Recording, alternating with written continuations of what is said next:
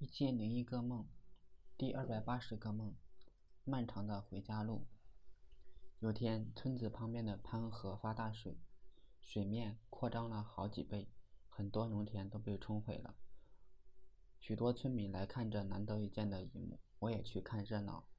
碰巧遇到我的同学，他腰里面夹了一台联想笔记本电脑。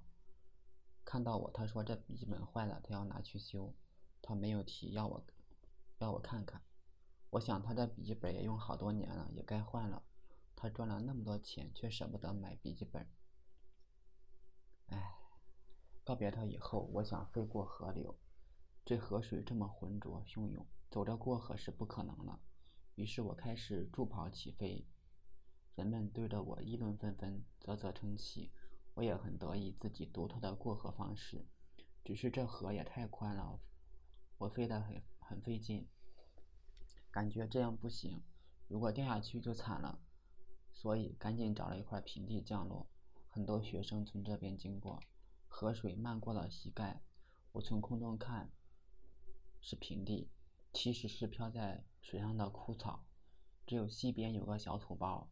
我觉得这样走在水里边很危险，万一陷到泥潭里边就惨了，所以我登上了土丘，跳下去起飞。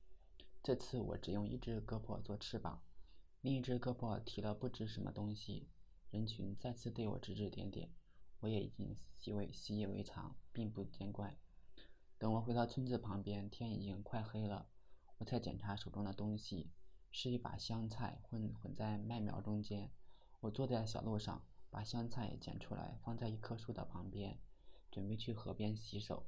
这时候，突然发现从河边跳过来。一只小松鼠，奇怪的是，这松鼠背上站了一只小鸟。我准备掏出手机拍照，小松鼠跳着走远了。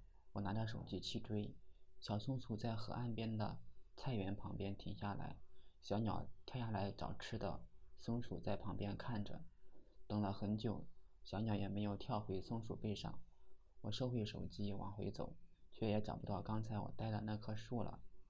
而且我发现自己似乎迷路了，因为我听见有人问路。有个老头答道：“前面是宋庄。”我大吃一惊，自己怎么走了这么远？这宋庄距离我家有五到六公里，这回到家就三更半夜了。